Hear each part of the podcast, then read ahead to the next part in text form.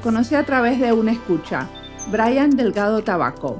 Entre las encuestas que hacemos los miércoles en nuestras redes sociales, preguntamos qué otros podcasts de diseño escuchan.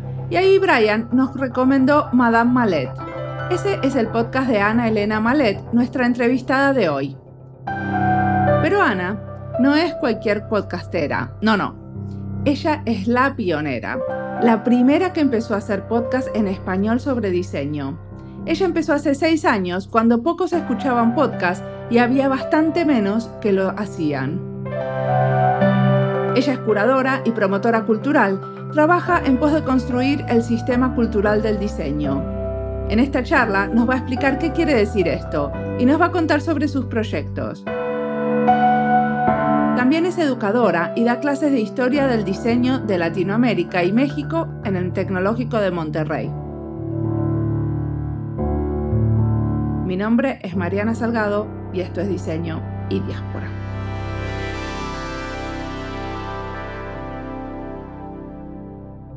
Bueno, soy Anelena Malé, soy mayormente curadora, trabajo de manera independiente y me he especializado en diseño eh, moderno y contemporáneo, sobre todo mexicano, pero al mismo tiempo soy promotora cultural, eh, hago eventos, promuevo a los diseñadores, Trabajé mucho tiempo en museos, dentro de la estructura propia de los museos aquí en México. Empecé con arte moderno, luego arte contemporáneo. Y cuando empecé, ahora sí que mi carrera freelance, eh, decidí que a lo que quería dedicarme era al diseño, hace pues como casi 20 años. Y cuando empecé, en México no había una tradición ni un interés en su momento de hacer exposiciones en los museos sobre diseño. Entonces fue un, trabajo mucho de picar piedra, no solo de trabajar con los diseñadores contemporáneos y hacerlos visibles en ese momento, sino de tratar de empezar a escribir la historia del diseño en México, que no había un libro, no se habían hecho exposiciones, los nombres que hoy suenan un poco, en ese momento no existían. Hice la primera exposición de Clara Porcet, que es, hoy es un nombre que que un poco ha, empezado a salir en los círculos modernos internacionales y en los museos. Y ha sido un poco ir construyendo ese sistema eh, cultural del diseño, porque pues no hay bibliotecas públicas de diseño, no hay archivos, no hay un museo de diseño.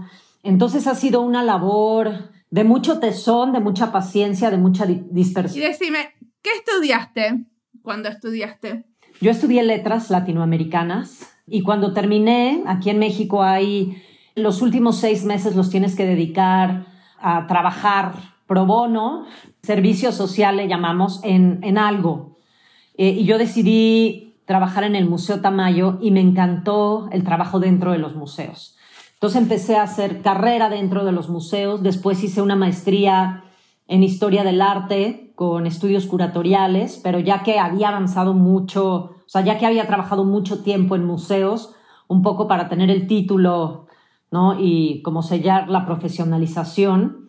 Y la verdad es que cuando empecé no había nada, nada, pero nada en los museos, no había tiendas donde los diseñadores vendían. ¿Pero existía la carrera de diseño, por ejemplo, en la universidad? Sí, sí, o sea, me refiero a este sistema cultural. En México, la carrera de diseño industrial y gráfico empezó a finales de los años 50, primero en una universidad privada, que es la Universidad Iberoamericana, un poco modelada tras Ulm, tras el sistema de, la Universidad de Ulm en Alemania, y luego a principios de los años 60, 64, 65, la Universidad Nacional Autónoma de México, la UNAM, creó su carrera de diseño industrial también.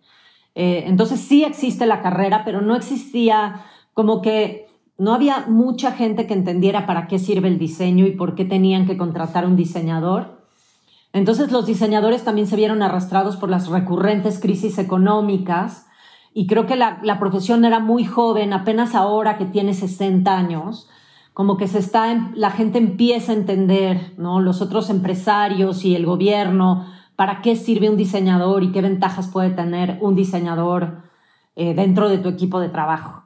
Entonces, como que la consolidación, yo creo, no de la carrera universitaria, sino como de la profesión ya en un sistema profesional de trabajo, apenas está empezando a surgir ahorita. También creo que por la globalización y, ¿no? y los sistemas de información que tenemos hoy en día. ¿Y cómo fue tu pasaje desde el hacer historia del arte al diseño? ¿Fue por curiosidad propia? ¿Pasó algo especial? Siempre tuve un interés por el diseño. Mi abuelo, la familia de mi padre se dedicaba al comercio, entonces siempre hablaban de mobiliario, de ropa, ¿no? Estaban en una tienda departamental, siempre hablaban de mobiliario, de ropa, era como parte de nuestra cotidianidad, a pesar de que mi padre era médico. Cuando estaba en el Museo Carrillo Gil en el año 2000, como curadora de la colección permanente, que era una colección de arte moderno, que el director me permitió hacer una exposición de lo que yo quisiera. Escogí hacer una exposición de moda de diseñadores mexicanos en el 2000, que nunca había habido una antes, resulta. Había habido exposiciones de indumentaria tradicional mexicana, de vestuario, pero de diseñadores de moda no. Entonces fue muy exitosa porque hubo muchos nuevos públicos, pero también muy criticada porque los artistas decían que les estaba quitando su espacio de exposición para exhibir esos trapos que no significaban nada en el sistema cultural.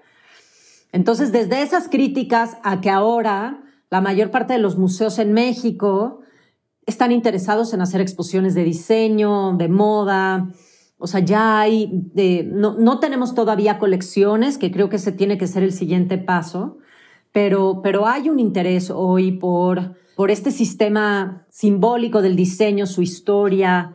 Hoy estoy dando clase desde hace un año en, en una universidad privada que se llama el Tecnológico de Monterrey. Eh, y cuando me invitaron le dije, a mí lo único que me interesaría es dar historia del diseño en México y Latinoamérica. Porque en México les enseñan Ulm, Memphis y la Bauhaus, pero nadie sabe qué pasó aquí, ¿no? El proceso de industrialización, quiénes fueron esos diseñadores, esos fabricantes, ¿no? Este proceso que respondió de alguna manera a, un sistema internacional y que además se mezcla con nuestro pasado artesanal y con la idea de un proyecto de nación después de la revolución. Entonces ahora hace un año diseñé un par de cursos que estoy dando en esta universidad privada que obviamente revisa autores, revisa diseñadores, revisa carreras, momentos. Pues ha sido una lucha, pero estoy muy contenta porque creo que a los estudiantes les interesa saber qué pasó en su propio contexto y entender pues que están trabajando en México para mexicanos y de alguna manera, si bien estamos expuestos al contexto internacional, pues hay que hacer una reflexión sobre el contexto local. Muy bien. ¿Y llega, tu carrera llega a, también al diseño contemporáneo? ¿Qué está pasando en este momento con esto de el diseño de políticas públicas, el diseño de servicios en, en nuevos ámbitos?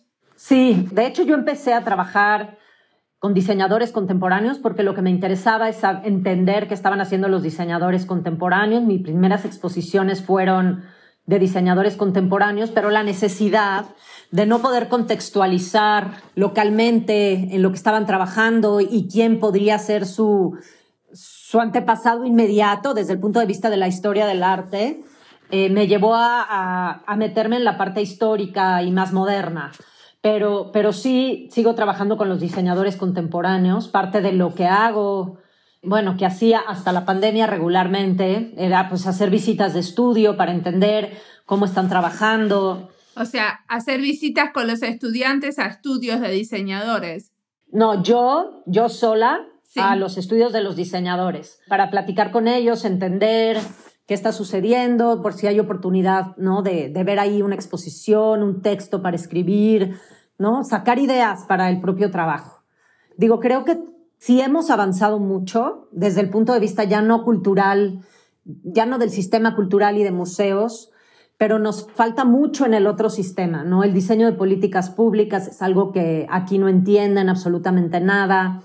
Me ha tocado ir a hablar a la Cámara de Diputados, como al, al, grupo que tienen de innovación, y ellos te dicen que no hay avance sin innovación, pero el diseño no importa. Y yo les digo, es que no hay innovación si no hay diseño. Y ese es algo, ¿no? Que nuestras clases políticas no terminan por entender, ¿no? O sea, yo las veces que me ha tocado ir a hacer lobbying político de alguna manera es decirles que en cada equipo de trabajo tendría que haber un diseñador, ¿no? Para entender servicios, para entender políticas públicas, desde, desde diseño de, o sea, de tipografías y, ¿no? Y señalizaciones. Y es algo que todavía no se entiende o se entiende de una manera muy como falaz, ¿no? Bueno, o se entiende como, como en un marco dentro de las ciencias sociales, cuando se habla, por ejemplo, de experimentación adentro del gobierno, por lo menos en Finlandia se habla mucho de experimentación. Y el marco de la experimentación para mí está completamente ligado al diseño, a lo que nosotros hacemos de prototipear, iterar, hacerlo de vuelta, testearlo. Sin embargo, no está entendido desde el diseño y entonces, como se pone en otro marco, no se entiende la contribución que puede tener un diseñador en ese contexto. Exactamente. Aquí, bueno, o sea, ni siquiera llegamos a eso. Creo que todavía, a pesar de que México parece ser uno de los países más avanzados latinoamericanos, hay como unas como unas barreras, ¿no? Que nos impiden, o sea, en el momento de llegar al gobierno, supongo, eh, nos impiden como ciertas cosas. O sea, recientemente que entró este gobierno, que era muy de vanguardia y de izquierda, decidieron contratar a Lance Wyman, que es un diseñador norteamericano que trabajó aquí en México en los 60 y que hizo toda la simbología del metro, del sistema del metro, y 60 años después lo vuelven a traer ¿sabes? En lugar de apostar por renovar y, al interior del país hay gente valiosísima. Entonces, esa es la idea, ¿no? Se gastan un dineral en traer a Lance Wyman, que es muy buen diseñador, pero creo que es como este espíritu nostálgico de los Juegos Olímpicos del 68 y no se apuesta por el talento local, que hay gente haciendo cosas increíbles. Pero tiene que ver con esto que vos decías, que es muy importante como armar el sistema cultural del diseño para que la gente entienda cuál es la contribución y lo que pasa mucho es que, no sé, a mí me pasa mucho que, que entrevisto a un argentino y no necesariamente sabe lo que está pasando en otro ámbito también de Argentina. Sí. Entonces, eh, no saben a quién contratar probablemente de México. Claro, o sea, sí, eso, es, eso, eso pasa muchísimo, ¿no? Y cuando hacen, muchas veces cuando hacen las contrataciones, pues son las incorrectas, ¿no? Ha pasado con las obras públicas y los arquitectos, pues contratan al que está en el candelero, que no, ¿no? y que hizo obras fuera y que no necesariamente es el más correcto para ese tipo de obra, ¿no? Entonces, pues sí, sí hay, sí hay una falta de interés y parte, parte de lo que a mí me ha interesado es que tanto el público en general esté muy interesado por el diseño y así como tú notaste atrás que hay estas piezas vintage, pues se conviertan en sus propios coleccionistas y valoren esa cultura material, ¿no? Lo que se produjo en México en otros momentos y que fue parte de nuestra historia material, que se acerquen, porque lo que sí me he dado cuenta desde el sistema cultural es que, a diferencia del arte contemporáneo, el diseño es muy accesible para el visitante del museo. Se, se relacionan inmediatamente, hay, hay una empatía, porque todos o sea, no todos tenemos un, cuadro, un cuadro, una instalación en casa, pero todos tenemos una silla, ¿no? Entonces, eso es muy emocionante en el momento de, que alguien llega al museo y se relaciona.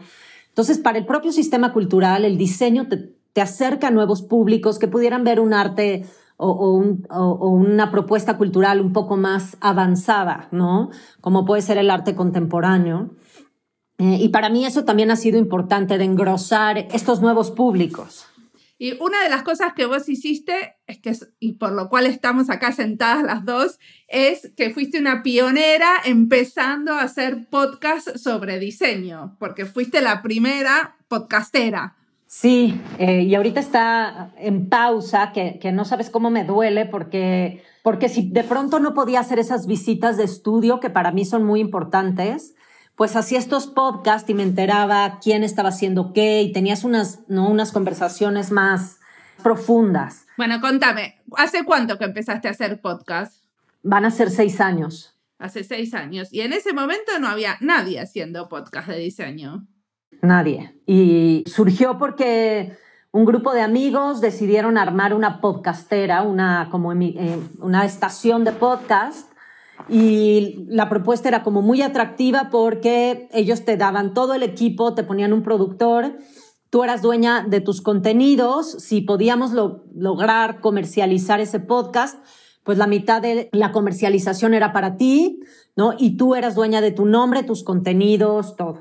¿Y eh, quién lo escuchaba? Pues fue mm, súper interesante porque lo escuchaba muchos estudiantes del interior del país. Y sí, resulta que México es un país muy centralizado. Muchas cosas suceden o en la capital o en ciudades como Monterrey y Guadalajara, que son las segundas dos más grandes. Pero en las ciudades más pequeñas, que en casi todas hay una, una carrera, una universidad, ya sea pública o privada, donde hay diseño industrial, diseño de moda, diseño gráfico, ni llegan los conferencistas, ni hay exposiciones. O sea, estos contenidos más allá del aula son muy difíciles de accesar por la centralización del país. Entonces me di cuenta cuando me tocó empezar a viajar por cuestiones de trabajo, que iba a dar una conferencia por una exposición o me invitaban, que la gente me decía, es que oigo tu podcast y descubrí a no sé quién y ya apliqué para hacer el, ¿no? el internship en ese estudio y voy a México y, no sabía que existía tal. Sí, a mí me pasa lo mismo también, que me conecta a mucha gente del interior y que muchos están muy agradecidos justamente con esto de como compartir la red de profesionales que uno tiene, que a veces no se da cuenta que eso es como un bien muy muy preciado, porque, porque bueno, porque no todos pueden tener esa red, ¿no? Eso me conmovió muchísimo porque sí te das cuenta, ¿no? Que de pronto el diseño, las oportunidades laborales, ¿no? De difusión, todo está muy centralizado. Entonces, pues llegué a tener a veces mil, mil seiscientos escuchas, depende del programa. Y lo que empecé a hacer es tratar de revisar desde el diseño y la temática del diseño y, y de invitar a otros profesionales, chefs, arquitectos, escritores, ¿no? O sea, abrir como el campo, este campo expandido del diseño que yo le llamo, que la gente no se da cuenta la importante que es, ¿no? O sea, en algún momento vino el chef más famoso de México que, y me decía, para mí sentarme desde que voy a planear un restaurante con un diseñador es fundamental, no solo la vajilla, sino, ¿no? Cómo voy a distribuir la cocina, ¿no? o sea, toda esta parte para entender detrás de, de, un restaurante exitosísimo que tiene colas de extranjeros que piden reservación, fue como muy importante y muy revelador. O, por ejemplo, uno de los youtuberos más importantes de México, Chumel Torres, que también vino un día y que tiene muchos seguidores jóvenes, hablar de diseño y cómo ellos habían diseñado, sin ser diseñadores, ¿no? Pero pero diseñado una compañía y hacían todo este proceso de diseño, ¿no? De experimentación para cada uno de los productos que lanzaban, fuera un libro, fuera un, un programa de YouTube, una obra de teatro. Entonces, empezar a ver estos procesos de diseño que están absolutamente en todos lados y que se ven desde, como tú decías, o desde las ciencias sociales o desde la comunicación, y no necesariamente se le pone el punto sobre la I de que esto es diseño y esto es un proceso de diseño. Además de que atrajo otros públicos, fue también como revelador para muchos de estos estudiantes, sobre todo al interior. Es, es muy interesante. Yo me acuerdo que una vez vi, vi un documental que me encantó donde estaban dos chefs charlando, uno era como el maestro y otro el alumno, y me acuerdo como la devolución que le dio el maestro, porque era exactamente como una clase nuestra de diseño. O sea, como le decía, como le decía, bueno, esto está bien logrado, esta parte podrías resolverla de otra manera. Y todo el diálogo era como, uy, eso tiene tanto de diseño. En enero de este año, diciembre, no, en diciembre del año pasado, esta estación, pues quien tenía la empresa quebró. Entonces la estación se murió, la, logramos mantener un tiempo viva, ¿no? O sea, nada, nos dejaron los equipos, pero el productor se fue. Entonces empecé a planear hacerlo yo, compré mi equipo, ¿no? Para hacerlo aquí. Y vino la pandemia y he estado súper dispersa, la verdad. En el encierro me he vuelto muy poco eficiente y súper dispersa. Pero quiero, tengo una lista, compré el equipo ya en Amazon, y dije, bueno, lo tengo que lograr. Un poco quería ver cómo lo haces tú a distancia, ¿no? lo que me da pánico es que yo nunca edité ni produje nada, entonces todo ese proceso de, de aprender eh, lo tengo que hacer, pero, pero es algo que me parece como súper valioso poner, poner esos contenidos a disposición, sobre todo del interior, ¿no? Porque o sea, yo estoy en esta universidad privada que tiene muchos recursos y que se da, o sea, que es una universidad a nivel nacional. Y aún ahí, en el momento que me toca dar clases, porque doy clases a distancia a nivel nacional, te das cuenta que mucha de esta información de los profesionales, pues no la tienen en el interior de la República, ¿no? Hay algo que a mí me interesa explorar, que es el interés de las universidades en producir y eh, financiar un proyecto de podcast porque a mí me parece que algunas ya lo están empezando a hacer y se están dando cuenta del beneficio de eso, pero aparte también me parece que adentro de la educación hay mucho por hacer para explorar cómo se puede usar el podcast como herramienta, ¿cierto? Porque la realidad es que los que más escuchan los podcasts son los más jóvenes y son los estudiantes de diseño. Entonces, hay muchísimos profesores que que son grandes y tienen nuestra edad, que no se dan cuenta del como poder que puede tener el podcast como herramienta en la educación de diseño. Yo creo que justo entre esta dispersión de la pandemia y que en México pues ha estado difícil y que, y que sobre todo difícil en el sentido que mis proyectos están muertos todos. O sea, yo no sé cuándo esto se va a reactivar, cuándo se va a abrir un museo, eh, cuándo podremos volver a hacer un evento público. Entonces he pasado como por distintas etapas emocionales, pero otra que me ha preocupado mucho eh, es que de inmediato, o sea, el 14 de marzo nos mandaron desde la universidad a la casa a no tener contacto con tus estudiantes y hacerlo todo de manera digital. Yo ya tenía experiencia porque doy clase a distancia a nivel nacional, entonces había manejar las herramientas, más o menos esa interacción pero una cosa que me ha preocupado y que me ha mantenido ocupada tratando de investigar es qué va a pasar con la educación después de esto, porque probablemente en diciembre y sobre todo en países latinoamericanos nos vuelvan a encerrar, vamos a tener que estar preparados. Seguramente, como decimos aquí con los terremotos, o sea, no hay nada seguro más que en esta ciudad volverá a temblar, ¿no? En algún momento y ya no hay nada seguro como que en algún momento volveremos a tener un virus de esa magnitud. Seguramente, no sé si nos toque verlo a, esta generación, pero, pero ya es una realidad.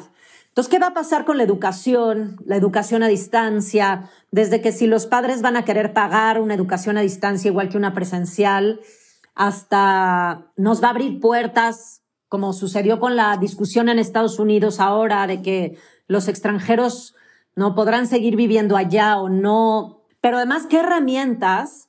¿Qué herramientas vamos a necesitar? Y yo creo que el podcast es algo muy importante porque su naturaleza es digital. Eh, parte de lo que estamos haciendo hoy en día es un simulacro. Estamos simulando a través de estas reuniones de Zoom, ¿no? Estamos simulando hacer clases, dar clases, estamos simulando tener reuniones y no estamos planeando contenidos para esos lenguajes digitales, sino que fingimos, no simulamos una realidad, no lo introducimos en la red. Y creo que esa reflexión de, de las herramientas y los lenguajes digitales, claro, como todo esto se vino como una avalancha, no, no le estamos haciendo, ni para el teatro, ni para las artes escénicas, para la educación. Entonces, parte de mi reflexión estos meses ha sido, ¿qué vamos a hacer con la educación? Y creo que el podcast pues es fundamental. Sí, yo estos meses me dediqué justamente a documentar con diferentes profesores que estuvieron usando eh, diseño y diáspora en sus clases que, cuál fue la devolución que tuvieron de los alumnos, cómo fue la experiencia, cuál fue la consigna, porque a mí me parece que por lo menos yo quisiera que se arme un repositorio de ese tipo de actividades, porque con esto que vos decís, ¿no? O sea, muchas veces estamos forzando a hacer cosas de la misma manera que hacíamos las cosas cuando las hacíamos eh, presenciales y no estamos pensando qué nuevas maneras tenemos para, o sea, cómo creamos nuevas maneras de interactuar cuando no podemos vernos, cuando no podemos tocarnos. Exacto. Digo, creo que esa parte es muy importante. El podcast quizá es lo que ya está más, pues más a la mano y más digerido como lenguaje y herramienta digital y, ¿no? Y lo puedes, todas estas plataformas, ¿no? Desde Spotify, Apple, todo mundo que lo pone ahí. Pero creo que hay que seguir pensando y desarrollando herramientas que no, momentos que no sé cuáles son, ¿no? Para poder, sobre todo para la parte educativa, ¿no? Que, que cada vez va a ser más difícil.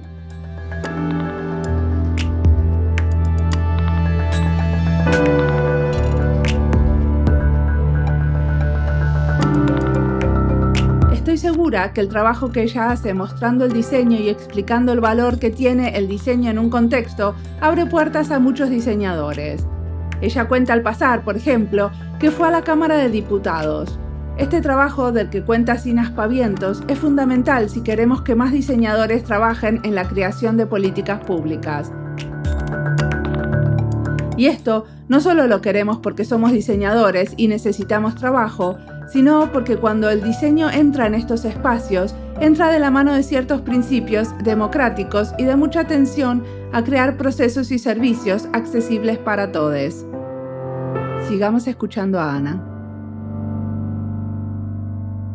Decime una cosa, yo quería preguntarte algo muy diferente. Cuando vos decías que vos estás dando clases sobre historia del diseño, una cosa que yo fui encontrando con estas entrevistas que fui haciendo es que hay mucho trabajo en México en colaboración con artesanos y justamente mucho en colaboración con eh, comunidades indígenas. ¿Es algo que ustedes ven en las clases que vos das?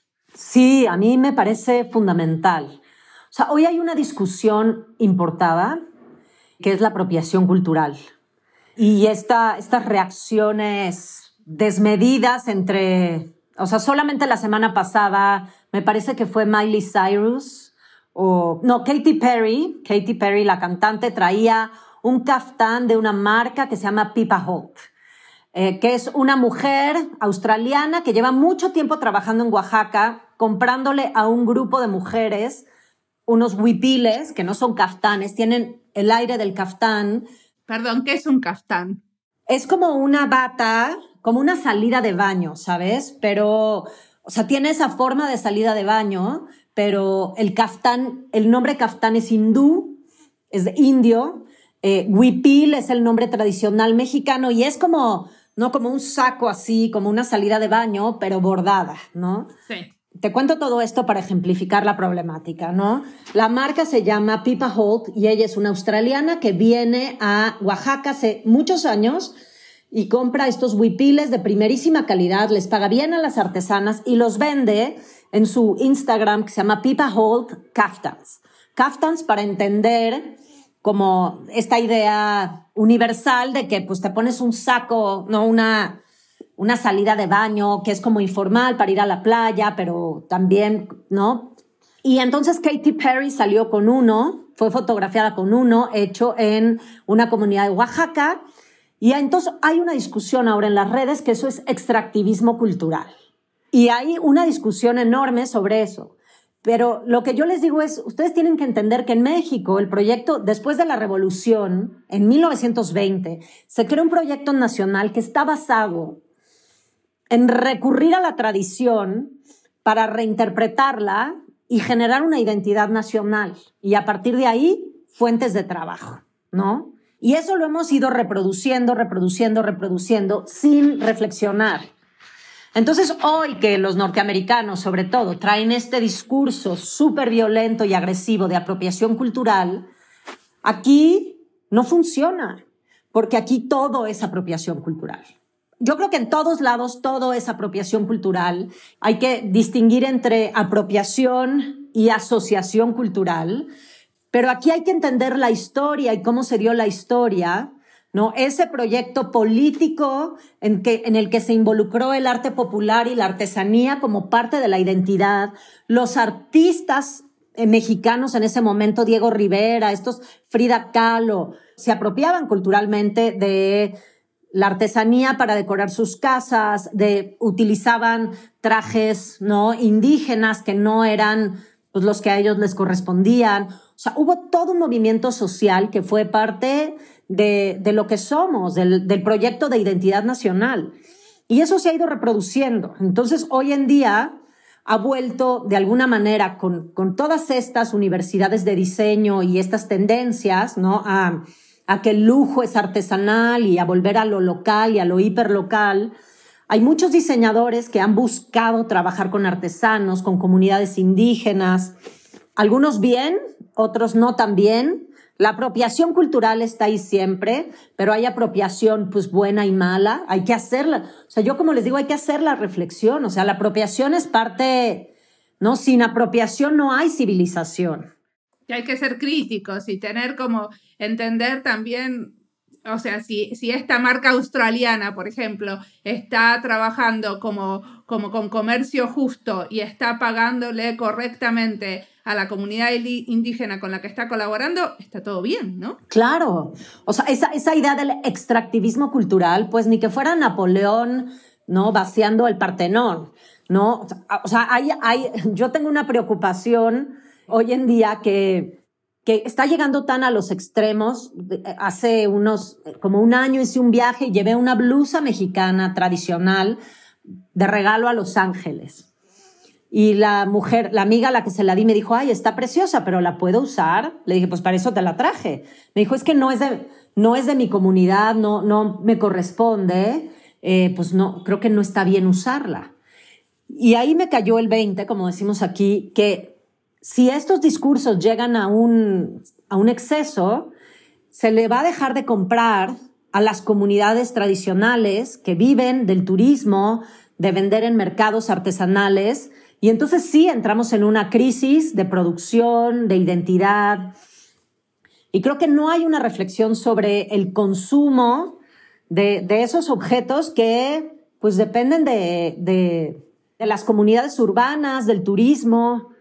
Entonces, aquí es como muy complejo, ¿no? Y, parte de, mi, de mi clase es enseñar, o sea, leer los textos, ¿no? De cómo se forjó el proyecto de nación para entender el concepto de artesanía, cómo ha ido evolucionando y qué pasó de artesanía a arte popular y cómo ha tenido esta concepción política en México en distintos momentos, porque eso es parte de la historia del diseño. Y me parece muy importante que los diseñadores, aun si van a hacer y desarrollar hisopos y turbinas, lo entiendan. Me encantó lo de hisopos y turbinas. Muy bien. ¿Y hacia dónde te parece que vamos con el diseño? Uf, digo, también ha sido una reflexión con la pandemia, los primeros, las primeras semanas. O sea, todos estos diseñadores queriendo rediseñar la máscara, ¿no? El cubrebocas y los respiradores, me pareció súper fuera de lugar. Está como hiperreacción a hiperdiseñar, ¿no? Yo sí creo que vamos a necesitar un diseñador en cada equipo de trabajo, sea político, social, creativo, económico, porque sí creo que el diseño y los procesos de reflexión y de experimentación del diseño son muy importantes para lograr éxito, ¿no? En los proyectos que se desarrollen, sean materiales, conceptuales, de servicio, pero ¿te parece que estamos logrando una generación de diseñadores que son más críticos y que entienden estos procesos de experimentación? No, la verdad, no. O sea, creo que tenemos que ser más críticos. Esta hiperreacción de diseñar y diseñar y diseñar los primeros meses de la pandemia. Y yo lo que les decía a los alumnos y a los maestros es, es momento de reflexionar. Hay que sentarnos a pensar qué se necesita en estos momentos porque el diseñador está, está preparado para reaccionar, ¿no? Y creo que en este momento había que hacer un paso para atrás, aprender a ser crítico y decir qué estamos viviendo, qué se necesita. No necesitamos un respirador, ya estaban bien diseñados. No necesitamos una máscara más. ¿No? Si acaso producir las que ya funcionan y ver cómo mejoramos esos sistemas de producción. Pero sí creo que nos hace falta ese dar un paso atrás, ser críticos, pensar realmente lo que se necesita, porque el mundo que vamos a vivir ahora va a ser muy diferente. Este hiperconsumo al que estábamos acostumbrados y que producto nuevo cada mes, yo creo que va a tener que parar un poco. y realmente pensar qué necesitamos. Y les decía, pasar tanto tiempo en casa ha sido muy revelador porque hay tantas cosas que no funcionan y que, que, realmente sería un diseñador que tendría que decir, ¿por qué tenemos esto? ¿Por qué no hay otro? ¿Esto sobra?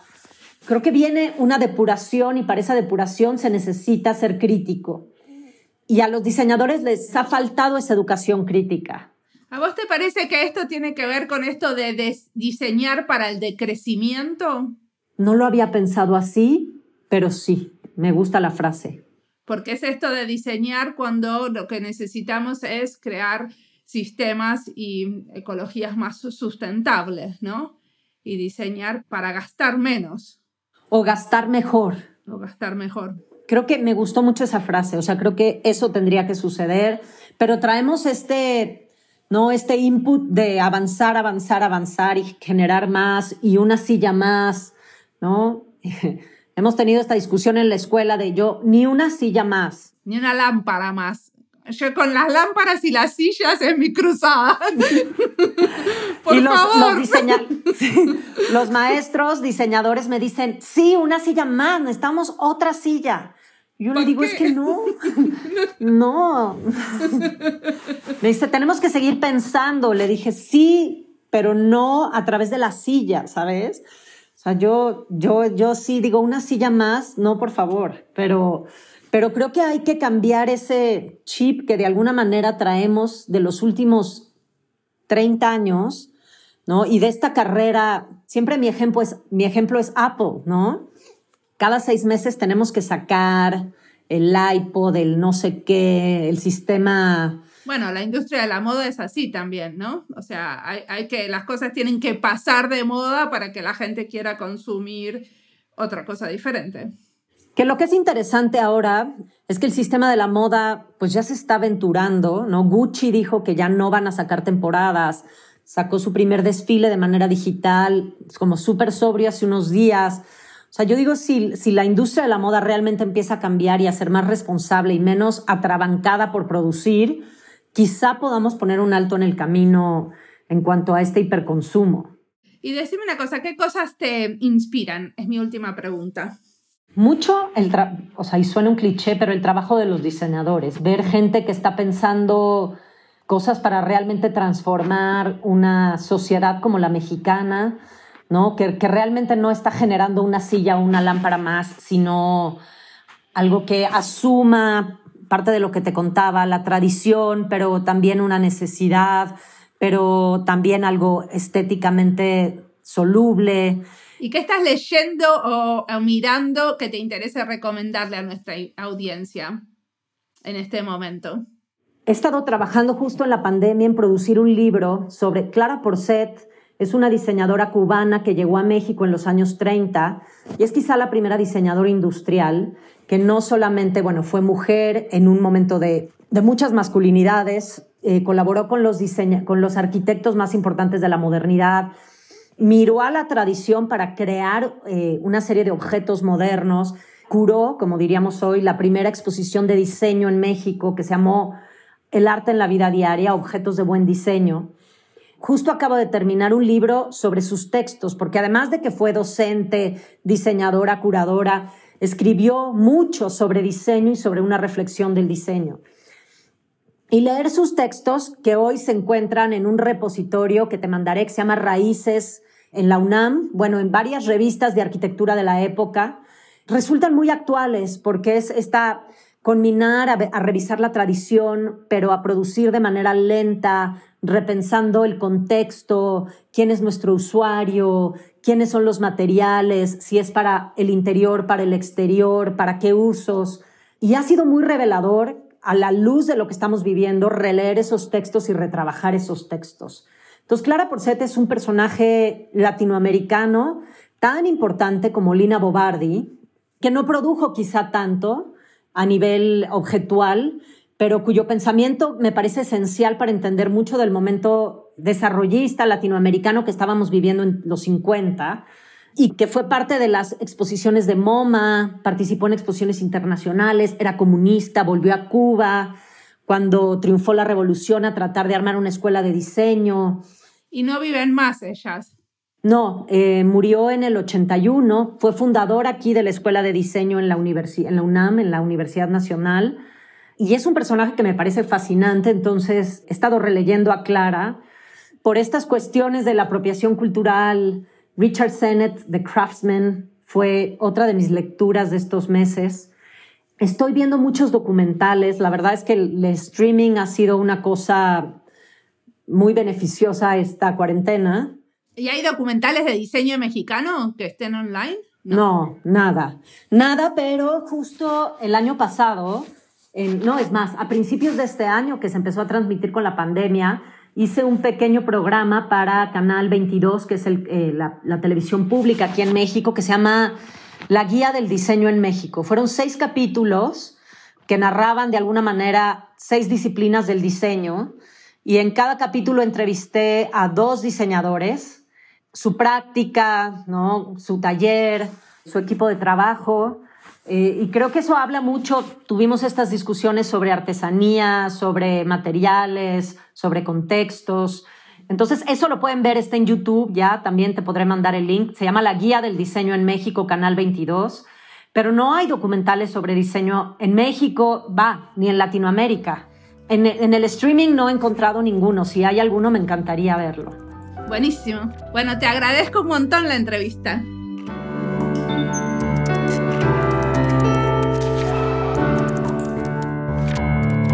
Nos convoca a producir de manera lenta, ser más críticos y entender los procesos de exploración del diseño, no zambullirnos a ofrecer soluciones enseguida. A mí me pasa un poco eso, tiendo a hacer más de lo necesario, a querer ver resultados concretos y por eso apuro las cosas es algo natural para un diseñador que al fin de cuentas a muchos que empezamos a estudiar diseño nos atrae la materialización de algo. Nos gusta ser concretos y ver las cosas hechas. Entonces a veces nos apuramos. Y si una es medio ansiosa, como yo, nos apuramos más.